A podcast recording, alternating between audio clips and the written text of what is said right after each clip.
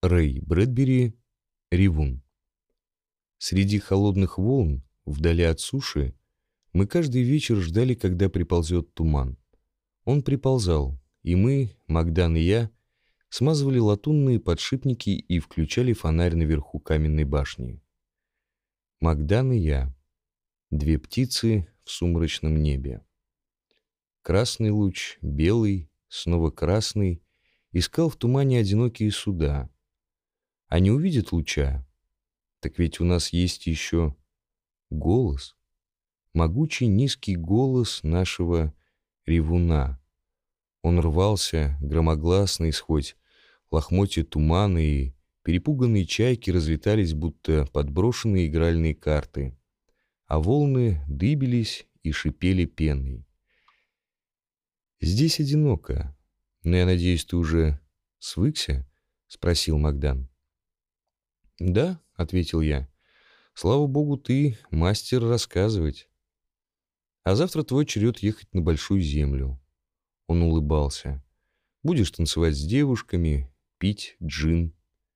Скажи, Магдан, о чем ты думаешь, когда остаешься здесь один?» «О тайнах моря?» Магдан раскурил трубку. Четверть восьмого. Холодный ноябрьский вечер. Отопление включено. Фонарь разбрасывает свой луч во все стороны. А в длинной башенной глотке ревет ревун. На берегу на сто миль ни одного селения. Только дорога с редкими автомобилями, одиноко идущая к морю через пустынный край. Потом две мили холодной воды до нашего утеса и в коем-то веке далекое судно. «Тайны моря», — задумчиво сказал Магдан. «Знаешь ли ты, что океан — огромная снежинка, величайшая снежинка на свете, вечно в движении, тысячи красок и форм, и никогда не повторяется. Удивительно. Однажды ночью, много лет назад, я сидел здесь один, и тут из глубины поднялись рыбы. Все рыбы моря. Что-то привело их в наш залив. Здесь они стали, дрожа и переливаясь, и смотрели, смотрели на фонарь. Красный, белый, красный, белый свет над ними. И я видел странные глаза. Мне стало холодно. До самой полуночи в море будто плавал павлиний хвост. И вдруг без звука исчезли. Все эти миллионы рыб сгинули. Не знаю, может быть, они плыли сюда издалека, на паломничество. Удивительно. А только подумай сам, как им представлялась наша башня. Высится над водой на 70 футов, сверкает божественным огнем, вещает голосом исполина. Они больше не возвращались. Но разве не может быть, что им почудилось, будто они предстали перед каким-нибудь рыбьим божеством? У меня по спине пробежал холодок. Я смотрел на длинный серый газон моря, простирающийся в ничто и в никуда. Да-да, в море чего только нет. Богдан взволнованно пыхтел трубкой, часто моргая. Весь этот день его что-то тревожило. Он не говорил, что именно. Хотя у нас есть всевозможные механизмы и так называемые субмарины, но пройдет еще десять тысяч веков, прежде чем мы ступим на землю подводного царства, придем в затонувший мир и узнаем настоящий страх. Подумать только — там внизу еще триста тысяч лет до нашей эры. Мы тут трубим во все трубы, отхватываем друг у друга земли, отхватываем друг у друга головы, а они живут в холодной пучине, двенадцать миль под водой, во времена столь же древние, как хвост какой-нибудь кометы. Верно, там древний мир. Пошли. Мне нужно тебе кое-что сказать. Сейчас самое время. Мы отчитали ногами 80 ступенек, разговаривая не спеша. Наверху Магдан выключил внутреннее освещение, чтобы не было отражения в толстых стеклах. Огромный глаз маяка мягко вращался, жужжа на смазанной оси. И неустанно каждые пятнадцать секунд гудел ревун. Правда, совсем как зверь. Магдан кивнул своим мыслям. Большой, одинокий зверь воет в ночи, сидит на рубеже десятка миллиардов лет и ревет в пучину. «Я здесь, я здесь, я здесь!» И пучина отвечает «Да, да», — отвечает. «Ты здесь уже три месяца, Джонни. Пора тебя подготовить». Понимаешь? Он смотрелся в мрак и туман. В это время года к маяку приходит гость. Стаи рыб, о которых ты говорил? Нет, нет, не рыбы. Нечто другое. Я потому тебе не рассказывал, что боялся, сочтешь меня помешанным. Но дальше ждать нельзя. Если я верно пометил календарь в прошлом году, то сегодня ночью оно появится. Никаких подробностей. Увидишь сам. Вот сиди тут. Хочешь, уложи, утром барахлишко, садись на катер, отправляйся на Большую Землю, забирай свою машину возле пристани на, мис- на мысу, кати в какой-нибудь городок и жги свет по ночам. Я ни о чем тебя не спрошу и корить не буду. Это повторялось уже три года, и впервые я не один. Будет кому подтвердить. А теперь жди. Жди и смотри. Прошло полчаса. Мы изредка роняли шепотом несколько слов, потом устали ждать. И Магдан начал делиться со мной своими соображениями. У него была целая теория насчет ревуна. Однажды, много лет назад, на холодный сумрачный берег пришел человек. Остановился, внимая гулу океана, и сказал, «Нам нужен голос, который кричал бы над морем и предупреждал суда. Я сделаю такой голос. Я сделаю голос, подобный всем векам и туманам, которые когда-либо были. Он будет как пустая постель с тобой рядом ночью напролет, как безлюдный дом, когда отворяешь дверь, как голые осенние деревья. Голос, подобный птицам, что улетают, крича на юг, подобный ноябрьскому ветру и прибою у мрачных угрюмых берегов. Я сделаю голос такой одинокий, что его нельзя не услышать, и всякий, кто его услышит, будет рыдать в душе, и очаги покажутся еще жарче, и люди в далеких городах скажут «Хорошо, что мы дома». Я сотворю голос, и механизм, и нареку его ревуном, и всякий, кто его услышит, постигнет тоску вечности и краткость жизни. Ревун заревел. «Я придумал эту историю», — тихо сказал Магдан, «чтобы объяснить, почему оно каждый год приплывает к маяку. Мне кажется, оно идет на зов маяка. Но — заговорил я. «Шш!» — прибил меня Магдан. «Смотри». Он кивнул туда, где простиралось море. Что-то плыло к маяку. Ночь, как я уже говорил, выдалась холодная.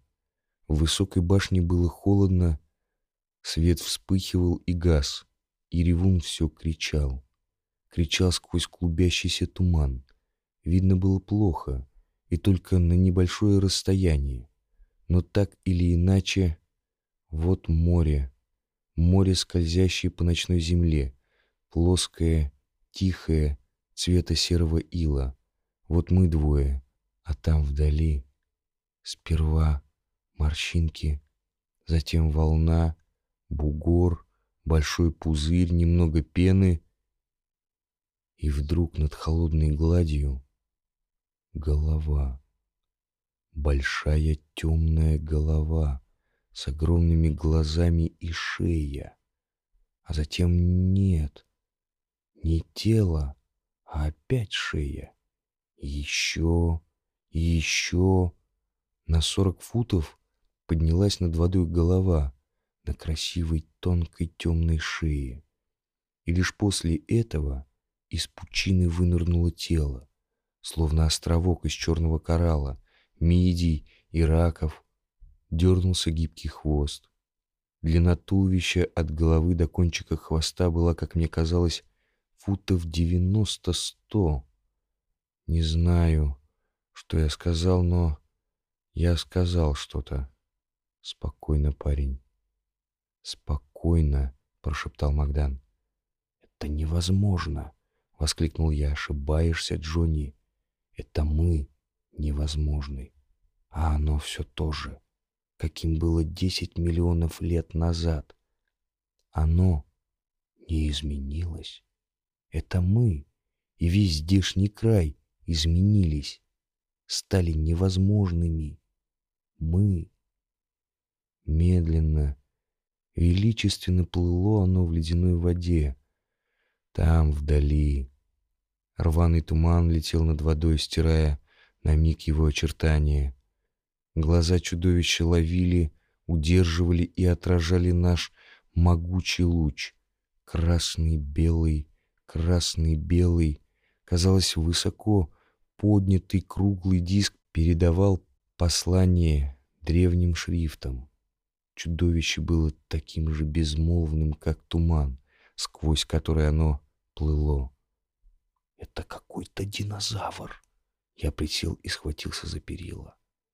Да, из их породы. Но ведь они вымерли. Нет, просто ушли в пучину. Глубоко-глубоко, вглубь, в глубину, в бездну. А что, Джонни? Правда выразительное слово, сколько в нем заключено? Бездна. В нем весь холод, весь мрак и вся глубь на свете. Что же мы будем делать? Делать? А у нас работа. Уходить нельзя. К тому же здесь безопаснее, чем в лодке. Пока еще доберешься до берега. А этот зверь длиной с миноносец и плывет почти так же быстро. Но почему? Почему он приходит именно сюда? В следующий миг я получил ответ. Ревун заревел, и чудовище ответила. В этом крике были миллионы лет воды и тумана. В нем было столько боли и одиночества, что я содрогнулся. Чудовище кричало башне. Ревун ревел. Чудовище закричало опять. Ревун ревел. Чудовище распахнуло огромную зубастую пасть, из нее вырвался звук в точности повторяющий голос ревуна. Одинокий, могучий, далекий-предалекий. Голос безысходности, непроглядной тьмы, холодной ночи, отверженности. Вот какой это был звук. «Ну?» — зашептал Магдан. «Теперь понял, почему оно приходит сюда?» Я кивнул. Целый год, Джонни, целый год. Несчастное чудовище лежит в пучине за тысячи миль от берега, на глубине двадцать миль и ждет. Ему, быть может, миллион лет, этому одинокому зверю. Только представь себе ждать миллион лет. Ты смог бы? Может, оно последнее своего рода? Мне так почему-то кажется. И вот пять лет назад сюда пришли люди — и построили этот маяк. Поставили своего ревуна, и он ревет, ревет над пучиной, куда, представь себе, ты ушел, чтобы спать и грезить о мире, где были тысячи тебе подобных. Теперь же ты одинок, совсем одинок в мире, который не для тебя, в котором нужно прятаться. А голос ревуната зовет, то смолкает, то зовет, то смолкнет, ты просыпаешься на илистом дне пучины, и глаза открываются, будто линзы огромного фотоаппарата, и ты поднимаешься медленно, потому что на твоих плечах груз океана, огромная тяжесть.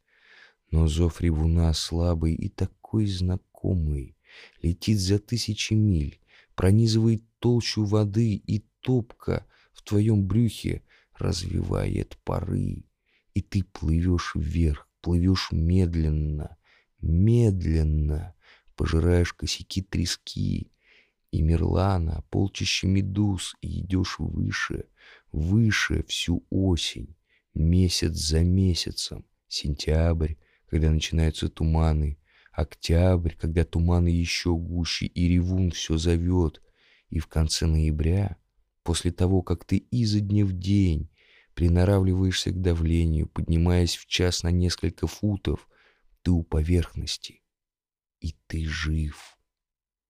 Поневоле всплываешь медленно, если подняться сразу тебя разорвет.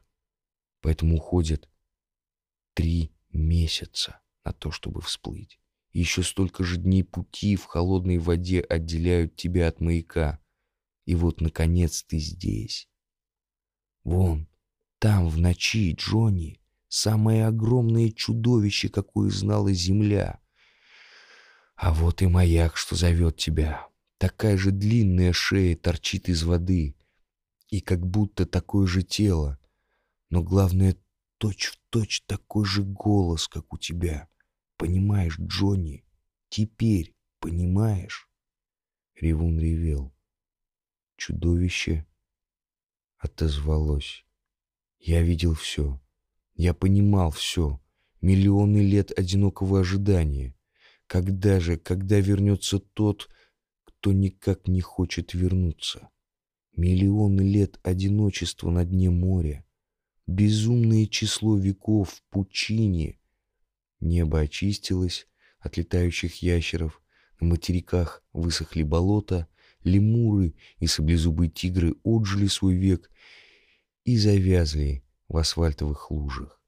И на пригорках белыми муравьями засуетились люди. Рев ревуна.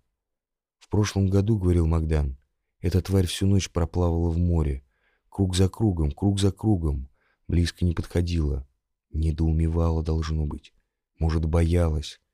И сердилась. Шутка ли столько проплыть? А на утро туман вдруг развеялся, вышло яркое солнце, и небо было синее, как на картине, и чудовище ушло прочь, прочь от тепла и молчания, уплыло и не вернулось. Мне кажется, оно весь этот год все думало, ломало себе голову. Чудовище было всего лишь в ста ярдах от нас. Оно кричало, и ревун кричал. Когда луч касался глаз зверя, Получалось огонь, лед, огонь, лед. Вот она. Жизнь, сказал Магдан. Вечно все то же. Один ждет другого, а его нет и нет. Всегда кто-нибудь любит сильнее, чем любит его. И наступает час, когда тебе хочется уничтожить то, что ты любишь, чтобы оно тебя больше не мучило. Чудовище понеслось на маяк. Ревун ревел. «Посмотрим, что сейчас будет», — сказал Магдан. И он выключил ревун. Наступила тишина. Такая глубокая, что мы слышали в стеклянной клетке, как бьются наши сердца. Слышали медленное, скользкое вращение фонаря. Чудовище остановилось. Оцепенело. Его глазища прожекторы мигали. Пасть раскрылась и издала ворчание, будто вулкан. Оно повернуло голову в одну, другую сторону, словно искало звук, канувший в туман. Оно взглянуло на маяк. Снова заворчало. Вдруг зрачки его запылали. Оно вздыбилось, колотя воду, и ринулось на башню с выражением ярости и муки в огромных глазах. «Магдан!» — скричал я. «Включи, ревун!»